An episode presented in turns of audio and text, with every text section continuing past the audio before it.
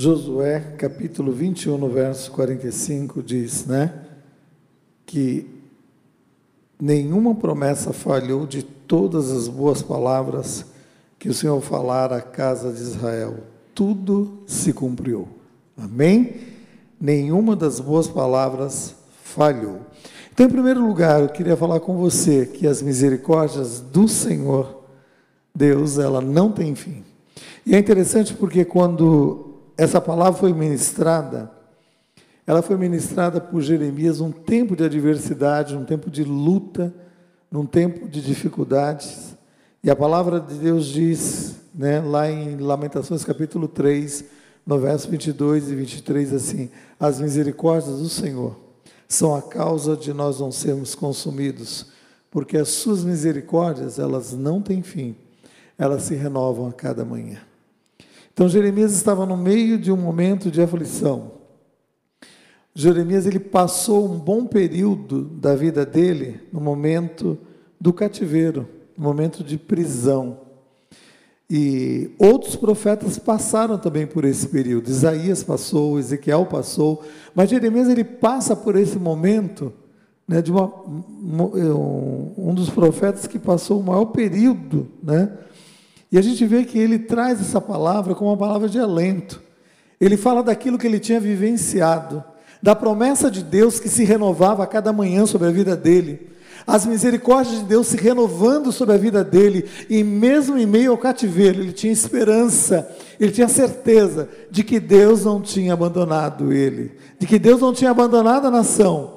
E Deus tinha dito a Jeremias, e você vai lendo o livro de Jeremias, e aqui em Lamentações, Jeremias, ele fala isso, mas olhando lá no livro de Jeremias, ele relata lá no capítulo 29, o Senhor chega para ele e diz assim: Jeremias, plante, espere a colheita, colhe o fruto devido.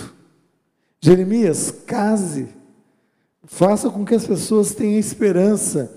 E eu quero dizer para você, em meio a toda a crise, tenha esperança. Eu quero dizer para você, jovem, tenha esperança. Eu quero dizer para você, jovem, creia na ação sobrenatural de Deus. Creia, viva os sonhos de Deus. Nós temos um Deus maior do que a crise, maior do que este momento. E Jeremias estava dizendo isso. E de repente, Deus se manifesta a ele e diz lá em Jeremias 29, no verso 10, que eu vejo que é um, algo tremendo, Deus falando com ele, falou assim: Jeremias, eu bem sei os pensamentos que eu tenho a respeito de vós, pensamentos de paz e não de mal, para vos dar o fim que desejais. Então ireis, orareis a mim e eu vos ouvirei. Buscar-me-eis e me achareis, quando me buscar de todo o vosso coração, e eu serei achado de vós, diz o Senhor dos Exércitos, e eu mudarei a vossa sorte. Deus estava falando com Jeremias, Deus estava falando com a nação. Então, quando ele diz assim que as misericórdias de Deus são a causa de nós não sermos consumidos, ele estava vivenciando isso a cada dia, a cada momento. A crise não era maior do que o Deus a qual Jeremias servia, por isso que ele podia trazer à memória, né, essas promessas de Deus, as misericórdias sendo renovadas, e elas se renovaram sobre a tua vida hoje hoje. Amanhã ela vai se renovar de novo sobre a tua vida, sobre a tua casa, em nome de Jesus. Então, Isaías capítulo 30, no verso 18, outro profeta, que é Isaías, diz assim: Por isso o Senhor espera para ter misericórdia de vós, e se detém para compadecer-se de vós, porque o Senhor é Deus de justiça. Bem-aventurado todos os que nele esperam. Então, em meio a toda a crise, nós esperamos em Deus. Nós não esperamos em pessoas, esperamos em Deus. E Isaías estava dizendo: olha, é o Deus que se compadece, é o Deus que tem realmente né, as misericórdias deles, dele renovadas sobre a nossa vida. Né? Misericórdia é uma junção de duas palavras: misericórdia, sentir a miséria dentro do coração. E Deus estava sentindo, tendo compaixão do povo em meio a toda a crise, em meio a toda a dificuldade. Então Deus sente a miséria, Deus sentiu a miséria do povo em meio a toda a crise toda a dificuldade. E Deus estava dizendo: Olha, eu não estou inerte, alheio a toda a situação. Eu estou agindo.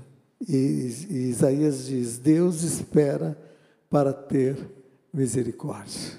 Deus espera. Então eu te convido a esperar em Deus. Eu te convido a confiar em Deus, a esperar nele sempre, né? Esperar nele sempre. Filipenses capítulo 2, no verso 7 e 8 diz assim: que Jesus, antes a si mesmo se esvaziou, assumindo a forma de servo, tornando em semelhança de homem, reconhecido na figura humana. Ele se humilhou, ele se esvaziou, né? Ele sentiu as nossas misérias, as nossas dores. Ele poderia ter vindo e cumprido o propósito de Deus, chegado aqui, na idade devida, fa fazer o que era proposto por Deus dentro do tempo devido, mas não foi assim. Ele cumpre o papel que Deus tinha proposto, mas ele vem e ele se limita a um útero humano. Ele se limita a nove meses de gestação. Ele cumpre todo o propósito de vida humana para dizer ao homem que ele experimentou todas as nossas dores. Ele experimentou todos os momentos de aflição, de lutas, de adversidade. Ele passa com você, ele passa comigo em meio às dificuldades e às dores. Então, as promessas de Deus, elas têm essa validade da parte de Deus, ela tem um sim e ela tem um amém da parte de Deus. Então é interessante que essa primeira parte é isso, entender que as misericórdias de Deus, elas se renovaram hoje sobre as nossas vidas. As misericórdias de Deus são a causa de nós não sermos consumidos. E a segunda coisa é entender que em meio a todo esse processo, Deus ele quer tratar conosco. Deus queria tratar com o povo. Deus leva o povo ao cativeiro. Permite que Nabucodonosor venha e os leva ali ao momento de cativeiro para tratar com o povo. Para tratar muitas vezes conosco em meio a um momento de adversidade. Então a correção de Deus, ela vem com uma finalidade específica. Então nós temos que entender, como Isaías diz no capítulo 30, no verso 20, agora ele diz assim: Embora o Senhor vos dê pão de angústia e água de aflição, contudo, não se esconderão mais os teus mestres, os teus olhos verão os teus mestres. Então que você esteja atento, não à crise, esteja atento ao mestre que comanda com maestria e com, com destreza, né? Todo esse momento de dificuldade, de dor. O Deus que conduz a história. Não Deus que está olhando a história, não Deus que está conduzindo a história. Então, este Deus que está conduzindo a história, que tem para com as nossas vidas promessas. E as promessas de Deus têm seu, os seus bônus, a sua gratificação mas ela tem também os seus ônus, né? que são o que? As responsabilidades e deveres. Então, Deus ele vem e diz a palavra de Deus em Hebreus capítulo 12, no verso 6 e 7, diz assim: Deus corrige a quem ama e disciplina todo aquele que recebe como filho. E é para a disciplina que perseverais. Se assim acontece, Deus os trata como filho. Então, se assim acontece, Deus os trata como filho e diz assim: Pois que filho pode ser se Deus não tem liberdade de corrigir? Então Deus, em meio a todo momento de adversidade, de dor, de correção, Deus está aplicando o melhor para as nossas vidas. O diabo é astuto, ele tenta tirar a ação de Deus, ou não permitindo que nós vejamos a ação de Deus em meio ao momento de adversidade, mas Ele está presente. Ele está presente e a palavra de Deus diz: se estáis sem correção, capítulo 12, do verso 12 de Hebreus, no verso 12, 8, diz assim: se estáis sem correção, não sois filhos legítimos, sois bastardos. Nós somos filhos, e por ser filho, Deus tem essa liberdade em tratar conosco em meio a todos os momentos, pelos quais nós venhamos a passar. E a terceira coisa é que Deus nos dá uma direção correta a seguir. Está em Isaías capítulo 30, no verso 21, quando Isaías recebe uma palavra de Deus e Isaías diz assim, vindo com uma mensagem da parte de Deus, diz assim: quando você se desviar para a direita, e quando se desviares para a esquerda, os teus ouvidos ouvirá atrás de ti uma voz dizendo: Este é o caminho, andai por ele. Então eu tenho a certeza que as promessas de Deus, elas nos acompanham em todo momento, em toda situação.